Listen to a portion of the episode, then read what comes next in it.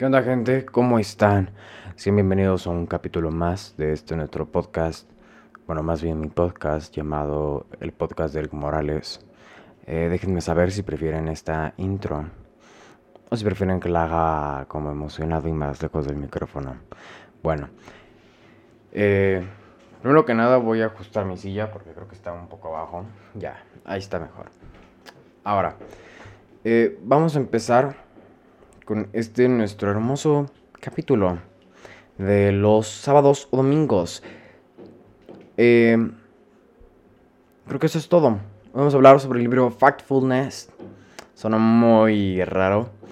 Eh, no sé cuál sea. Puede ser como. ¿Qué será facts? Como cosas, cosas que en serio pasan. Cosas que en serio pasan eh, al 100. No lo sé. Bueno, este libro nos habla un poco sobre cómo vemos el mundo y los errores que a veces cometemos. Si es que eso te interesa, quédate en este capítulo porque hoy te lo cuento. No sé por qué estoy haciendo tantos cambios de voz. Bueno, pues vamos a empezar con el primer punto que es la forma en la que vemos el mundo. ¿ok? Este libro básicamente nos habla mucho sobre cómo vemos el mundo, sobre nuestra perspectiva sobre lo que pasa en el mundo. Y eso nos lleva al segundo punto, que en este caso sería el... ¿Cómo se puede decir? Como este problema de la diferenciación, no sé si lo dije bien, creo que está mal dicho.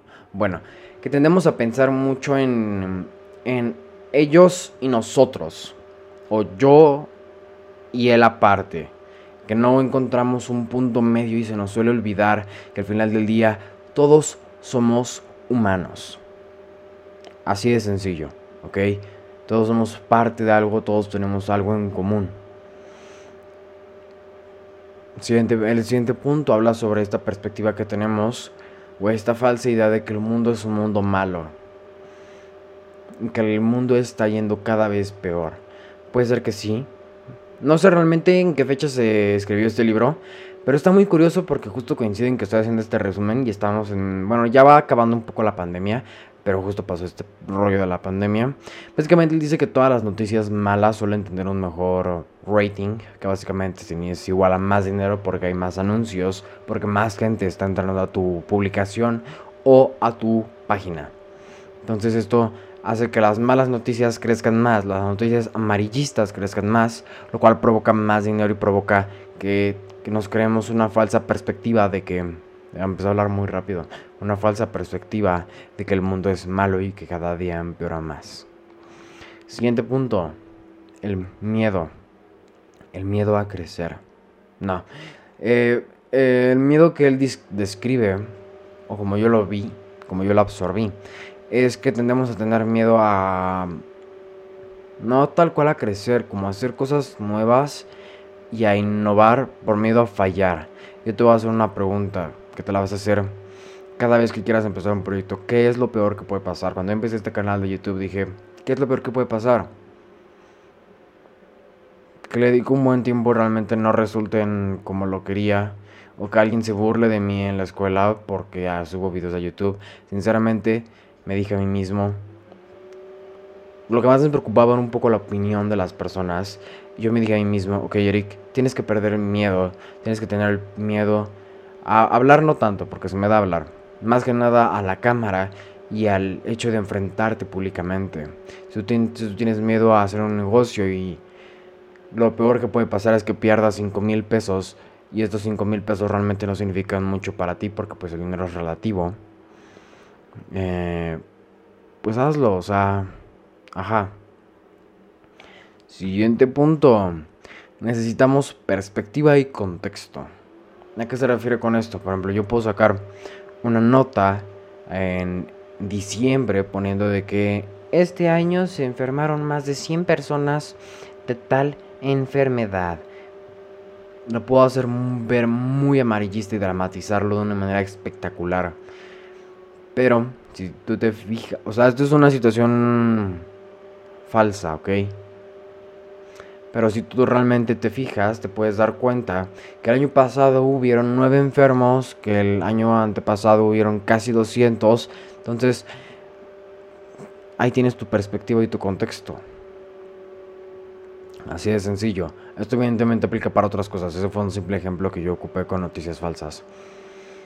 Eh, después, no dice nada, o sea, no ocupa específicamente la palabra polarizar, pero es algo que yo he visto constantemente desde que consumo creativo, el podcast de Roberto Martínez, que tendemos a tener una visión polarizada.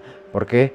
Porque eh, vemos solamente lo que nos gusta y más actualmente que estos algoritmos de las redes sociales nos avientan puras cosas que ellos saben que nos gustan. Ellos saben que si yo soy pro vida, quiero ver puros posts que sean pro vida. Ellos saben que si yo soy pro aborto, quiero ver puros posts que sean pro aborto. Si ellos saben que yo soy un poco racista, me van a poner chistes racistas en mis redes sociales. En cambio, si ellos saben que yo soy súper inclusivo, me van a poner contenido súper inclusivo en mis redes sociales.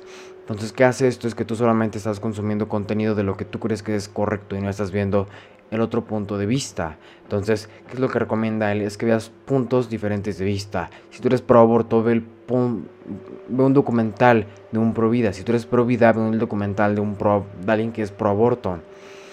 Si tú eres, si tú piensas que el capitalismo es lo mejor, ve un video o ve un documental o escucha la opinión de alguien que cree que el socialismo es mejor. Puede ser que realmente no funcione, pero el hecho de que te estés exponiendo a otros puntos de vista hace que seas mejor persona. Es broma, no te hace mejor persona, pero te va a hacer alguien más interesante y alguien más completo. Y alguien que no tiene una idea polarizada sobre algo. Siento que estoy hablando muy profundo. Bueno, sigamos. Eh, toma responsabilidad, ¿ok? Deja de estar culpando otras cosas o a otras personas por tus acciones, ¿ok? ¿Ok? Que quede claro. Si tú la cagaste, di, la cagué. La cagué, lo siento. ¿Cómo puedo hacer para que esto se arregle? Así de sencillo. Admite tus errores, ¿ok?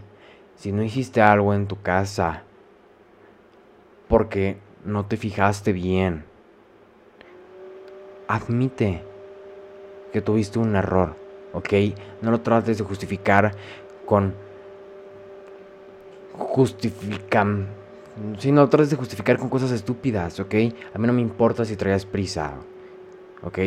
Fíjate, fíjate en lo que estás haciendo para que no te equivoques. Y si te equivocas, admítelo honestamente. Así que yo te reto una semana. Si te equivocas, admítelo, realmente no es tan difícil. Si la regaste y no entregaste un proyecto a tiempo, si la regaste y no entregaste una tarea a tiempo, dile al maestro, perdón, perdón, prof, perdón, mis. Eh, no, me dio, no me dio tiempo, se me olvidó. Este. Lo que hayas hecho, o sea, sé honesto y di la verdad y hazte responsable de lo que haces. Esto aplica para muchas cosas, ¿ok? La... Y ya creo que este es el último punto que es evitar cambios drásticos. Aquí yo no sé, yo aquí difiero un poco. Pero él, dice que es mejor ir paso a pasito, paso a pasito, ¿no? A mí en algunos casos me sirve más ir paso a pasito y en otros me sirve más hacer cambios drásticos. ¿Por qué? Porque al hacer cambios drásticos me mentalizo a lo que voy a hacer. Pero por ejemplo también cuando yo empecé a hacer ejercicio, cuando empecé a llevar un estilo de vida más activo, yo me aventaba, yo hacía nada más, me subía 20, 30 minutos a la caminadora y después hacía 50 lagartijas o flexiones o push-ups, como le quieran llamar. Ah, no es cierto, eran medias lagartijas, porque así de ridículo estaba mi fuerza. Eh, ajá. Entonces empecé a subir un poco a poco, pero otras cosas que se me hace más fácil hacerlo drástico. ¿Por qué? Porque hay dos puntos. Uno en el que haces lo que deberías hacer y otro en el que haces lo que estás haciendo. Entonces básicamente lo que él dice es que vayas como pim, pim, pim, pim, pim, hasta llegar a donde debes, a lo que quieres o lo que debes hacer en vez de lo que ya estás haciendo hoy.